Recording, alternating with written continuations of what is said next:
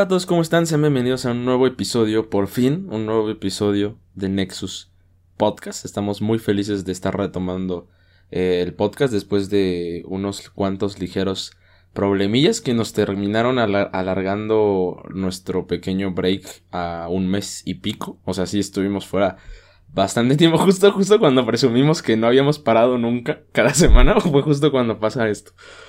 Pero, pero sí, Estamos de regreso, felices, con nuevos temas, con, con eh, las ganas de retomar esto. Y nada, ¿cómo estás, Dargo? Muy bien, Waldo, muy feliz de estar aquí contigo. Y creo que quizás esto nos ayude a darle un pequeño aire de refrescura, de frescura a esta tercera temporada. Sí, va, va, a ser. ¿Tercera temporada? Sí, tercera temporada, Va, va, a haber un, va a haber un antes de, del break y un después total. Entonces vamos a regresar con, con todas las ganas. Que de por sí llevamos pocos capítulos de esta nueva temporada como tal. Pero estamos igual felices aquí de regresar, Dargo. Así es, mi estimado Waldo. Dime, ¿cómo has estado? Han sido días cabrones, güey. O sea, eh, de, de conjuntos de cosas que te hacen decir, güey, está, está fuerte la vida, Dargo. pero un montón. O sea, distintas cosas. Sí. Distintas variables. Ajá, a muchas, muchas variables. La escuela ahorita ha estado dura, güey. También el. Eh, las cosas con líderes del deporte, con, con pedos emocionales, todo se hace junto y sale unas cosas bien difíciles, pero, pero feliz de retomar el podcast. Pero esto va a ser un clip, güey, así desde el principio. Mi forma de decir, perdón, Nexus Livers no estuvimos dos meses casi. Entonces quiero que Dargo expliques por qué pasó esto, Dargo. Ok. Pues la verdad no hay una explicación muy grande, no hay una explicación majestuosa ni interesante ni siquiera. Simplemente que yo siempre que viajo llevo este micrófono. No sé si se vaya a ver. Bueno, si va a ser un clip, pues sí se va a ver. este, yo siempre lo llevo a todos lados a donde voy porque nunca sé si se va a usar o no. Pero esta vez se me olvidó y pues eso fue lo que terminó postergando. este, la verdad no hay una explicación. No siento si esperaban una gran, una, gran explicación, solo era eso. No, no había una gran ah. explicación. Nada más es, es la forma para que la gente se entere, güey, porque de repente desaparecimos dos meses. Eh, entonces, no, pues ya, hay que, hay que empezar. Que de, de, de primeras, antes de introducirnos a los temas que traigas, yo quiero eh, plantear un próximo episodio de Nexus especial. Y no porque sea Halloween o algo así, porque no tiene nada que ver. Pero sí quiero que sea un episodio que nunca hemos hecho. Y porque vale la pena. En la escuela, una de las cuestiones y de las variables que me ha complicado esta última semana es una investigación que nos, que nos dejaron. Que es una investigación realmente muy, muy libre, que te deja nada más, el único requisito es alinearlo con, con un tema del temario. Y, yo, yo hice una investigación que me costó mucho. me costó mucho porque elegí un tema muy difícil, largo, pero creo que es un tema muy interesante. ¿Qué tema elegiste? No lo quiero decir ahorita, güey. Quiero, quiero esperar hasta el próximo episodio porque es una investigación de unas 10 hojas y, y eh, la puedo adaptar a un formato para como contarla en el podcast porque son cosas interesantes, güey. Entonces, contar la investigación en el podcast eh, o sea, parar como cada tres párrafos para que agregues, agreguemos comentarios. Y, y eso, contar precisamente la investigación del podcast. Es un formato parecido a Leyendas Legendarias, lo sé, pero no es Leyendas Legendarias, compañeros. Entonces, eh, sí, ese, ese, es mi plan, Dargo. ¿Qué te parece? Yo estoy completamente a favor, Waldo. Hagámoslo. Ok, perfecto. Entonces el próximo episodio de Nexus va a ser un tema interesante. O sea, todo el capítulo va a ser temático, o sea, hablando de ese mismo tema. O sea, ahora sí va a ser un episodio interesante. Después de 43. Ajá. Ajá, pero sí. Es el primero. Está bien, Osvaldo, yo respaldo completamente la propuesta. Ok, perfecto. Entonces ahora sí empecemos con este capítulo, Dargo. Está bien. Eh, yo quiero empezar eh, no, no quería contar esto, pero lo voy a contar porque luego muchas veces cuento esta clase de cosas como más personalmente y me dices, este, oye, ¿por qué no contaste eso al aire? bueno, no al aire, no al aire, pero ¿por qué no contaste eso en el episodio, no? pues solo, a ver, lo voy a contar. Este, sí supiste que el cantante Shawn Mendes estaba en Oaxaca, ¿verdad? Ok, empezamos fuerte, ¿eh? sí, sí lo supe, con Camila Cabello. Ajá, son pues muy famosos, vaya, no necesitan una introducción.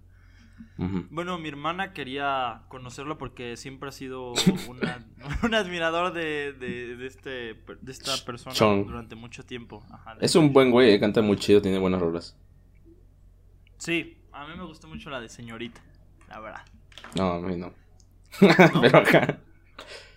O sea, de, dentro de todo el repertorio que tienen, no es de mis favoritas, pero sí no es, no es una canción fea.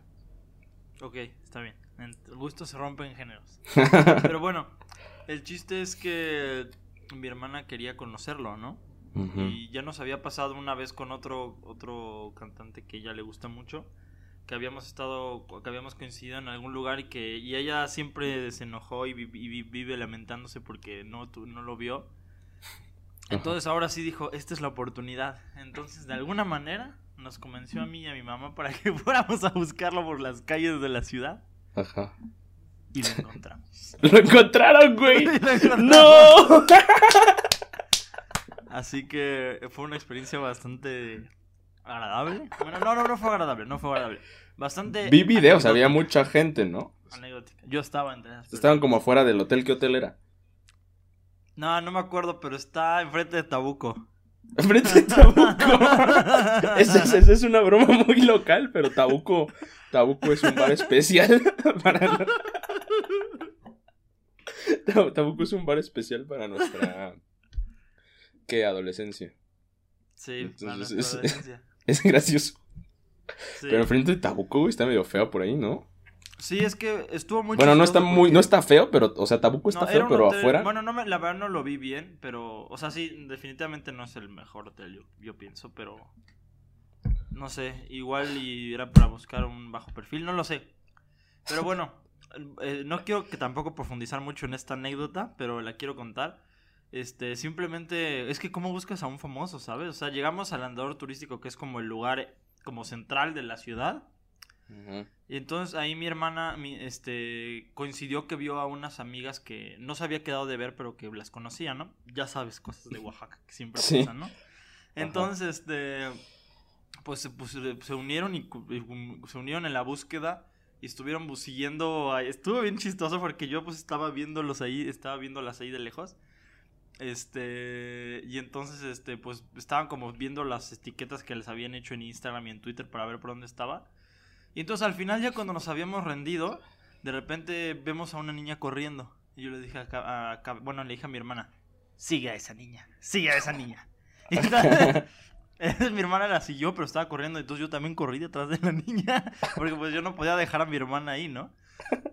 Entonces que al final también se se hizo amiga de la niña. Y entonces al final, pues sí, ya lo encontramos y, y pues mi, hermana habló con él incluso. o sea, estaba solo, güey. No estaba solo, pero habían unas... Antes de que llegara como la multitud así enorme, sí, habían como unas 10 personas nada más. Y ahí fue donde estuvimos ahí pues, cerca de él. Yo estuve como a un metro de él, o sea, tengo una selfie. No se ve muy bien, pero... La subimos a Instagram, Dargo. Eso fue todo lo que sucedió, nada más. Quería contarlo. Es un fenómeno interesante, güey. Sí, sí, este... No, no sé, me sentí un poco mal después porque te sientes feo como tratando a una persona así, correteándola y así. Pero, pues no sé, solo sucedió. No sé si sea algo bueno o malo, pero así sucedió. Yo, yo no veo no, no, no veo por qué sentirte feo por, por perseguirlo, güey. O sea, se me hace algo muy divertido. Muy interesante también, güey. Pero, o sea, yo nunca he perseguido a un famoso, güey. de que lo vea, está, está aquí, lo voy a ver, no. Eh, pero, pero sí, se me hizo interesante. Las primeras fotos las vi de que Sean estaba en un restaurante ahí con vista a Santo Domingo, todo vacío. Empezó muy bien, güey, de que, de que sí, yo creo que al principio terminó cuidándose. Bueno, empezó cuidándose y ya de repente se hicieron virales esas cosas. Porque hasta vi que estaba enfrente del, de, por ahí donde vive Toff de la Plaza de la Danza se llama, ¿no? Eh, que ahí también había una foto y pues no había mucha gente y de repente ya se hizo una noticiota y todos le cayeron al hotel. También tengo otra amiga que subió a Instagram las, las historias de cómo trató de ver a Sean Méndez. ¿Y Camila? ¿Camila no estaba? Sí, también estaba. Ah, ok, es una y Había un... Había un guardaespaldas también ahí que estaba... Yo tenía cuidado porque el guardaespaldas pues estaba haciendo su trabajo de guardaespaldas, pero estaba empujando a las niñitas. Entonces yo, yo no quería que, ni me, que me empujara a mí ni a mi hermana porque pues es un güey de dos metros gordo que le dice, o sea, no, no te lo puedes poner al pedo, ¿sabes? sí. Entonces pues... sí, pero así estuvo. Ok. Fue una anécdota muy chida que va a ser un buen clip, güey. Un gran clip. Bueno, nuestros queridos escuchas, quiero ya que contamos esta pequeña anécdota un poco aislada de los temas que van a venir, quiero hablar sobre un tema muy, sumamente interesante. Un tema que me ha despertado mucho interés en los últimos meses, del cual he aprendido, eh, pues he, he tratado de aprender más bien, o sea, porque no me considero un experto para nada. Quiero dejarlo bien en claro, pero sí he estado informándome y ahí voy tratando de aprender cada vez más. Y con esto hablo del trading. ¿Qué es el trading, mi estimado Waldo? ¿El trending o el trading? ¿O, o qué? Trading. Trading. Trading. Ajá. Trading, trading. El trading es como, pues no sé, una práctica, podría decirlo así, o un estudio que trata de analizar el comportamiento de las acciones o de las monedas, por ejemplo, esto de las criptomonedas, para tratar, bueno, para ver eh, las opciones de inversión en ellas, ¿no? Este, hace como unos, no sé, como unos cuatro meses, eh, yo quería meterme a, a una, a una aplicación que se llama GBM, que es del grupo bursátil mexicano, este, para empezar a invertir en la, creo que sí te dije, ¿no? En acciones, ¿no? Ajá. Este, pero al fin, no me gustó al final, decidí no hacerlo. Porque, pues, venía un contrato, ¿sabes? Y yo dije, no, que no sé, qué- o sea, yo aparte no entiendo cosas legales. Entonces dije, no, que mejor prefiero no, no firmar nada. Entonces mejor decidí meterme, o sea, yo esto igual quiero meterme a eso, pero por el momento está un poco suspendido. Pero decidí profundizar más en el tema de las criptomonedas, mi estimado Gold. Ese es un tema interesante, ¿eh? Que yo tampoco entiendo. Pues eso es de lo que vengo a hablar el día de hoy, mi estimado Gold. Ok. Este, co- claro, desde quiero quiero eh, dejar en claro que pues yo no soy para nada un experto. Ni siquiera diría que soy una persona que sabe mucho, solo pues he, aprendido algo, ¿no? Este de lo algunas cosas que me han dicho en la escuela, otras mucho que he investigado. Este, y ya empecé a invertir en criptomonedas, mi estimado Walt. Ok. Pero, ¿Cómo lo hice? ¿Cómo lo hice? ¿Cómo lo hizo Darko? Pues mira, las criptomonedas son eh, monedas digitales, por decirlas así. Que su valor, bueno, depende de las criptomonedas, porque hay criptomonedas que, que son muy volátiles, o sea, que cambian mucho su valor y otras que no. Pero la mayoría de ellas, pues, cambian mucho su valor dependiendo de cuánta gente quiera comprarlas, vaya. O sea, si tú quieres comprar, si mucha gente quiere comprar Bitcoin, por ejemplo, el precio del Bitcoin va a subir. Este, y si, por ejemplo, si la gente vende el Bitcoin, el precio del Bitcoin va a bajar. O sea, y, y lo que ofrecen las criptomonedas es que son monedas que, este, pues obviamente están, son monedas descentralizadas, entonces su valor no depende de ningún banco central, ni del Banco de México, ni de la Reserva Federal, ni de nada. Y tampoco, por lo mismo, tampoco son rastre- rastreables, tampoco te piden impuestos ni nada. O sea, tú no te van a pedir nada de impuestos ni tampoco te van a pedir comisiones del banco y tampoco van a ser rastreables. O sea, tú puedes hacer un pago con Bitcoin al otro lado del mundo y no te van a cobrar una comisión ni tienes que pasar por ningún banco ni nada.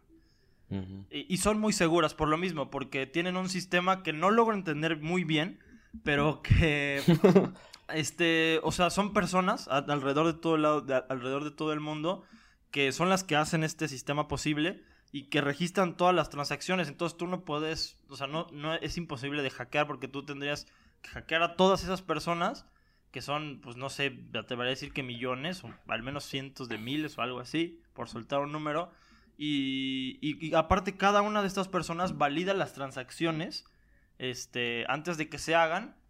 Y entonces tampoco pueden hacer trampa porque estas personas reciben eh, dinero, bueno, reciben un pago este, por cada... porque ellos compiten para, para registrar estas transacciones. Entonces si alguien hace trampa, pues otra persona dice, hey, esta persona hizo trampa, Entonces eso genera que nadie haga trampa, porque pues así se todo, si hacen trampa, pues se pierden de este premio.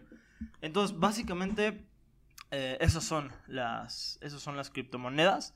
Hay muchos tipos de. Hay muchas criptomonedas. Cada criptomoneda es un mundo. Cada criptomoneda sirve para una cosa distinta.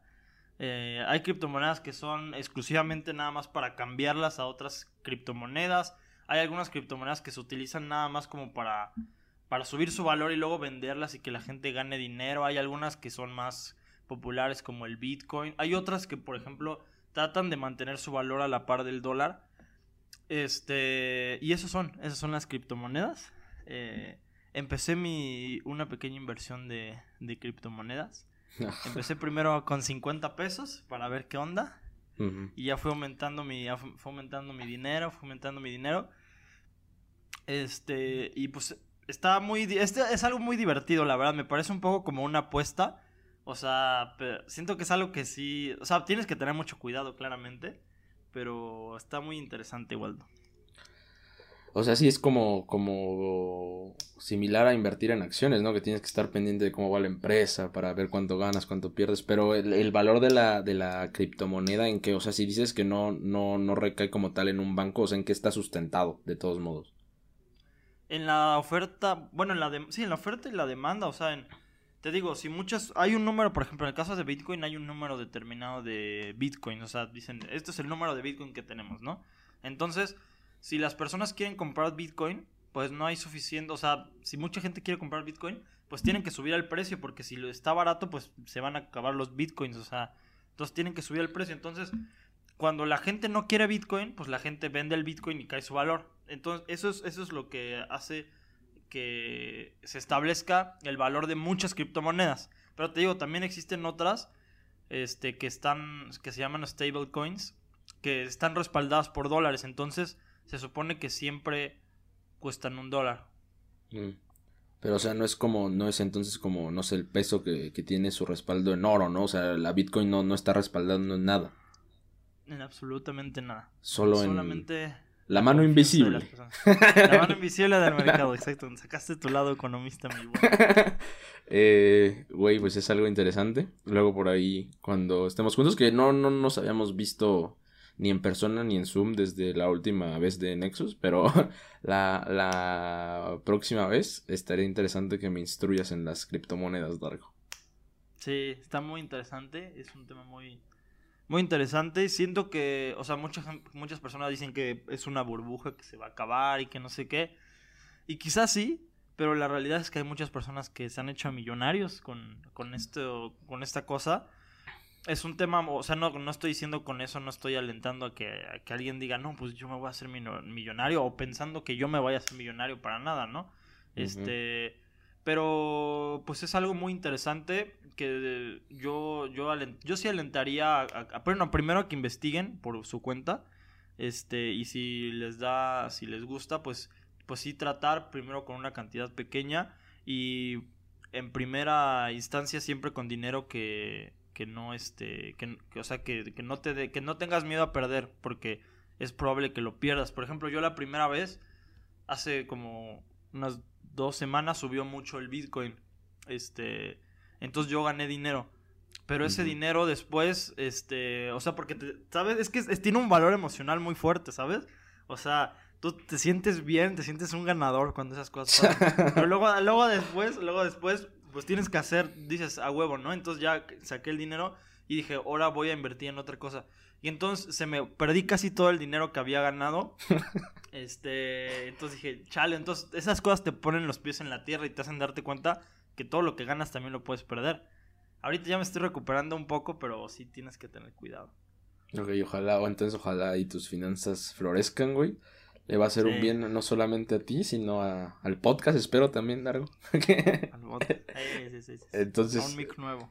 Ajá, un mic nuevo, a algo nuevo lo que sea. Pero, pero sí, este, es, es, un gran tema, güey. Qué bueno que te metiste en esas cosas, está interesante. Porque aparte de tener a alguien cercano que esté metido en esas cosas y, y como que te sepa orientar, también está cool, güey, porque no, no, no es muy popular todavía.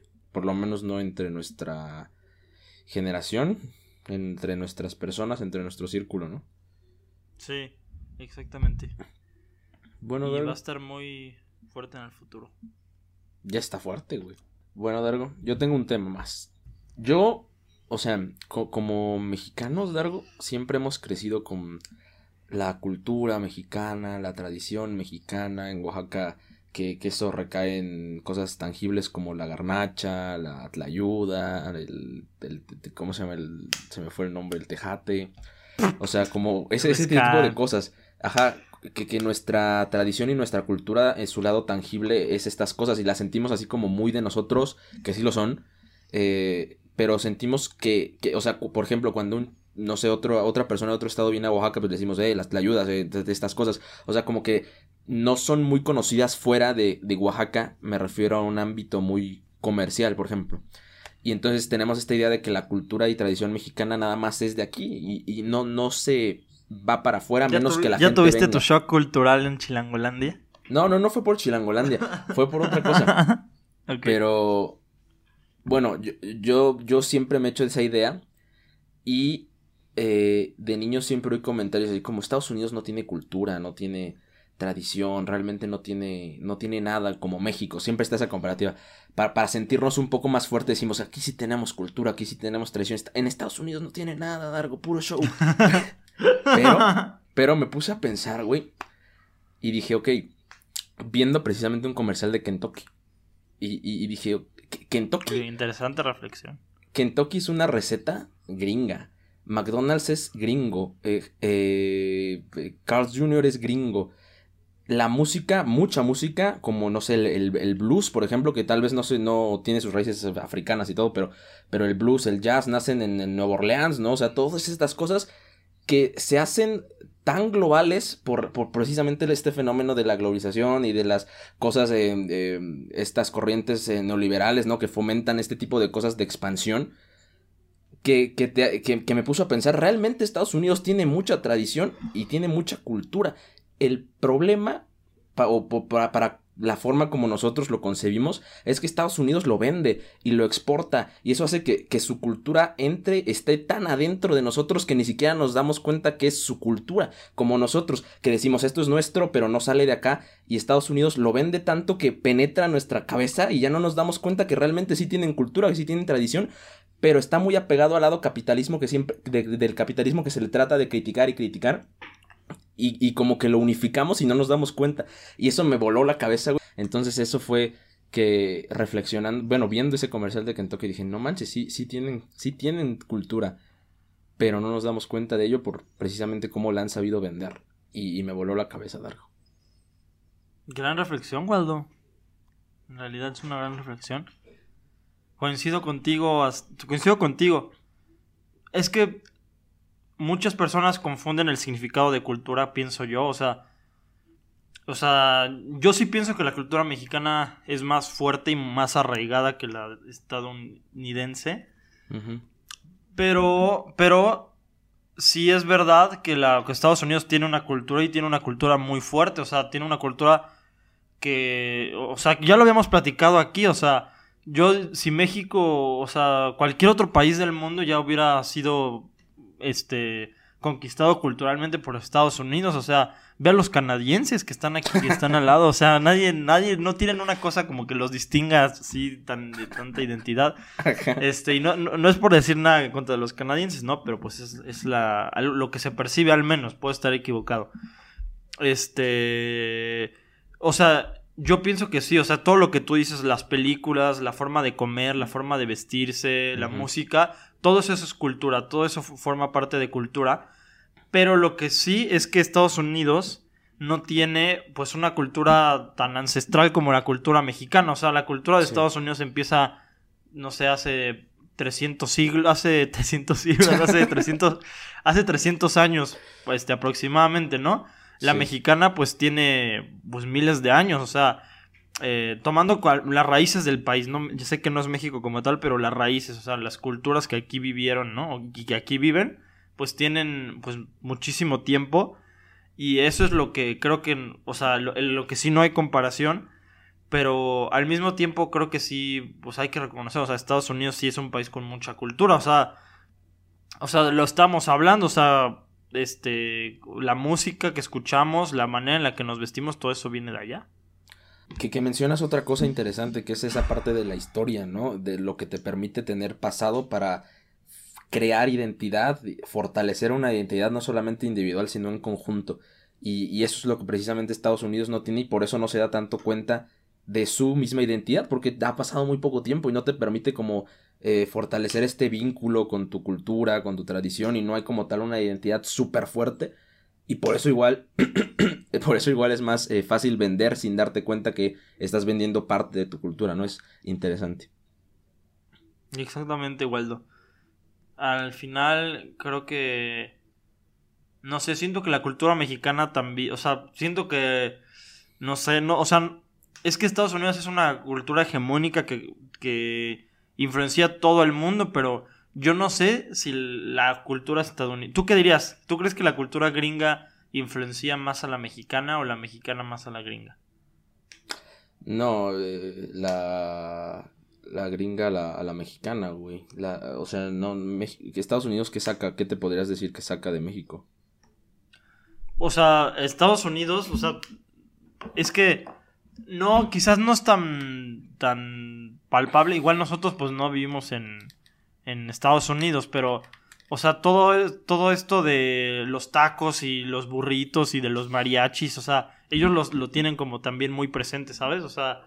Pero está presente, está presente por los latinos que están allá, ¿no? Por, por la cantidad de gente que son. Pero aquí no. O sea, no tenemos muchos gringos, muchos eh, estadounidenses. Y aún así la cultura se ha sabido invadir, güey. Estoy de acuerdo, pero yo ahí te diría que, o sea, son formas distintas de, de, pues, transmitir tu cultura. O sea, nosotros la transmitimos porque hay muchos mexicanos allá. Ajá, más humana, güey. Menos comercial. Sí. Pero de alguna manera se transmite al final del día. O sea, México, o sea, también transmite sus tradiciones al final. O sea, ¿cuántas personas hablan español en Estados Unidos? ¿Millones? No, sí. Sí, sí, sí, es un punto importante a considerar al final, sí, las dos culturas son muy fuertes y, la de México es más, ¿tú crees que haya más personas, tú crees que en México haya más personas que hablen inglés que en Estados Unidos personas que hablen español? Que en México haya más personas que hablen inglés que en Estados Unidos más personas ¿Cuántas personas tú echas que hablan inglés en, en México? A ver, somos qué, ciento... No, ¿qué somos? ¿70 millones? ¿Cuántos somos, güey? 130. 130 millones. No sé, güey, como no creo que sea un gran número, ¿no? Estaría interesante checarlo. Yo le he hecho. Es que ni siquiera sé si lo que voy a decir o es muy poquito o. o, no, no sé. Pues no sé. Yo diría unos 20 millones. Podría ser. Así bien, con, con un nivel bueno. Sí, ajá, entendible, ¿no? Que puedes hablar y, y oír y entender. Sí, o sea, ¿y cuántas personas hablan español? O sea, sí, son, deben ser muchas más, güey. Es un intercambio yo creo que bastante... Pues bastante fuerte de ambos lados, ¿no crees? Sí, sí, sí. Pero es muy interesante, güey. Esto igual va a ser un clip. Creo que hoy todos los temas tratados van a ser un clip, Dargo. Son, son interesantes, son divertidos. Así que yo creo que les va a ir bien. Y además la gente está faltante de Nexus, güey. Entonces cuando Nexus suba algo. quiere Nexus. Va a ir como mosca, güey. sí. Sí. Este, esto no es otro tema, este tema no venía preparado, pero quiero introducirlo igual para, para no perder el hilo de la conversación. Este, es algo que me vino a la mente. Este. ¿Sabías, Waldo, que existe una teoría de conspiración? Que dice que.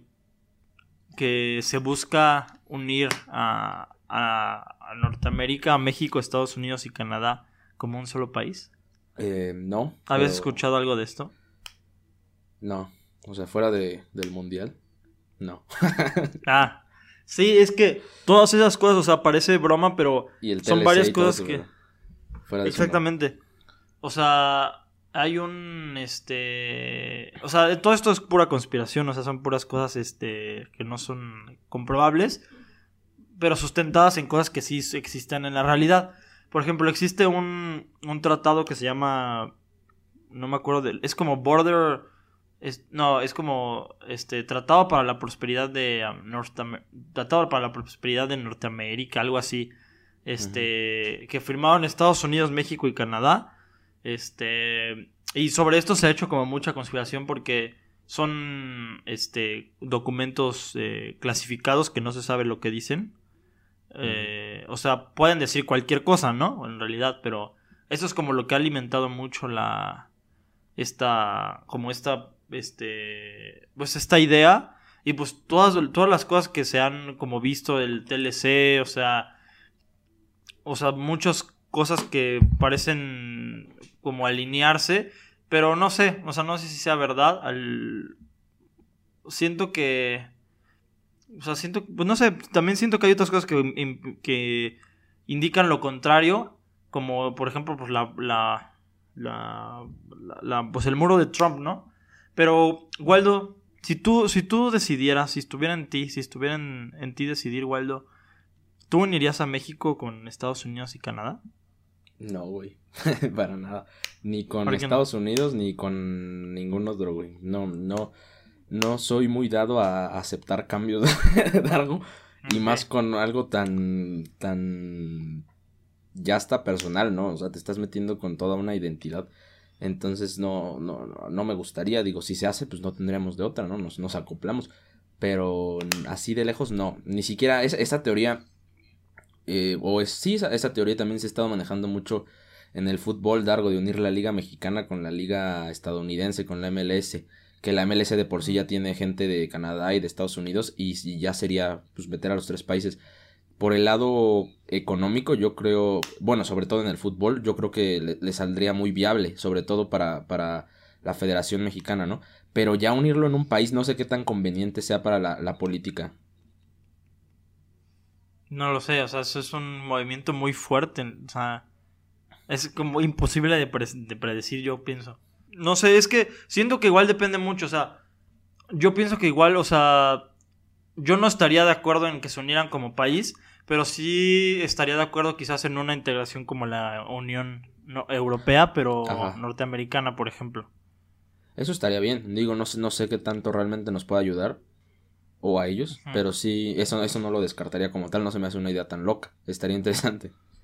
Sí, estaría muy, o sea, los, los ciudadanos europeos pueden, o sea, tú puedes ir a, ajá, libremente, sin necesidad de ningún problema, vivir, trabajar, o sea, pero tener una misma moneda, pero también está, estaría muy complicado también, o sea, hay muchas cosas que, que tendrían que pasar, pero pues estaría muy, muy curioso pero siento que sí, o sea, siento que la tendencia global, y eso es algo que yo sí creo, es como a globalizar todo, o sea, como a, a que todo se vuelva como uno mismo.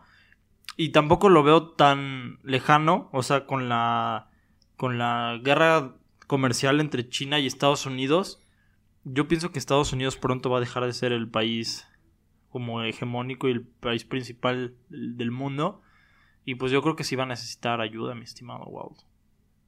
Sí, pero igual eh, al, unirte con, con, México y todo eso de un libre tránsito, que digo, igual podrían hacerlo sin el libre tránsito, entre otras cuestiones, o sea, como personalizarlo, no, no copiarle como tal el modelo a, a, Europa, pero yo creo que sí traería muchos problemas, sobre todo para Estados Unidos, ¿no? Algo que están tratando de combatir y combatir y que de repente abrirle el tránsito a todo se me hace también algo eh, loco. Entonces no sé qué tanto les pueda convencer a ellos y, y, servir. O sea, es, es, difícil.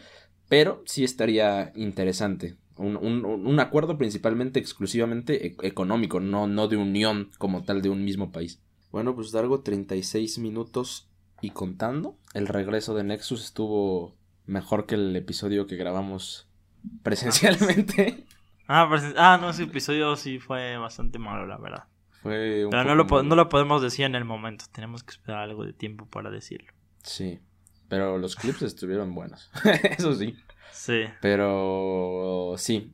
Regresó Nexus. Esperamos que. No hay güey. Esperemos que les haya gustado. Esta, a mí me gustó bastante el, el capítulo del día de hoy. Y esperemos regresar la próxima semana con un episodio muy especial. Que por cierto, también ahí su mención tendrá Estados Unidos, Dargo.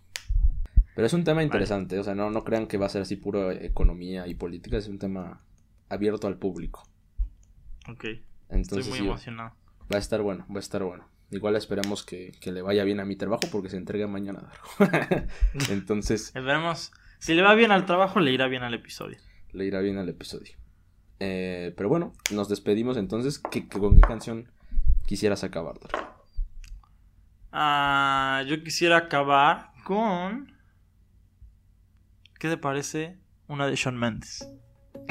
Me parece. Viene, viene al tema, viene a, a, lo que está de moda en Oaxaca, York. Entonces sí, con cualquiera o una en especial, güey. No, la que sea, la que sea. Ok, entonces pondremos la que sea. Pero están escuchando a Sean Mendes, eh, un buen cantante, me gusta mucho, inició en YouTube, por cierto, como nosotros. Ajá. Unas cuantas coincidencias, pero, pero sí. Entonces nos vemos el próximo martes. Este episodio ya se va a terminar subiendo el miércoles, pero nos vemos el próximo martes con un nuevo episodio de Nexus. Adiós. second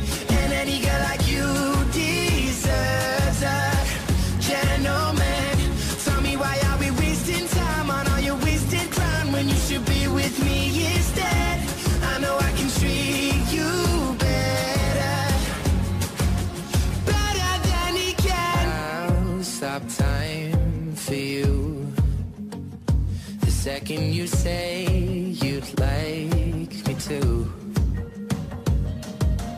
I just wanna give you the loving that you're missing Baby, just to wake up with you. Will be everything I need and this could be so different. Tell me what you want to do. Cause I know I can treat you better than he can